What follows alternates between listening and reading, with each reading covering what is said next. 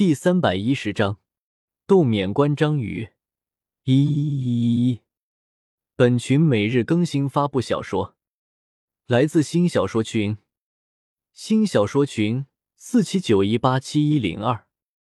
李胜紧紧将左臂按在了面前的黑色墨水中，然后便都发动了魂骨技抹除。免关章鱼所留下的黑色墨水，也算是某种魂技其中同样有着魂力的参与。虽然李胜没有办法将面前的黑墨水给弄掉但却能抹除其中不合常理的部分。失去了遮蔽感官的能力之后免冠章鱼的位置很快就被李胜给发现了。这只章鱼还很骚包的偷偷躲藏在数千米外的一块石头后方然后身体开始变色伪装起来。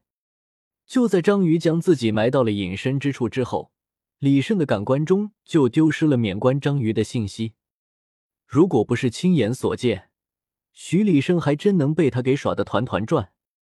但现在李胜已经看到了他，那么他的伪装就毫无意义了。对付一个受了伤的魂兽，李胜还不需要玩什么下三滥的手段。当下，李胜调整起来方向，向免冠章鱼的位置赶去。这只章鱼也很鸡贼。在看到李胜毫不掩饰的冲自己而来后他就知道自己暴露了当下也只得拖着伤体逃跑起来。他的体内还存有一些墨汁如果省着点用也就只能使用三四次了这需要在最关键的时候才能用。不得不说免冠章鱼的游泳速度还真不慢李胜变身的大大超人也只是能够跟上而已不是李胜快不起来而是他不敢快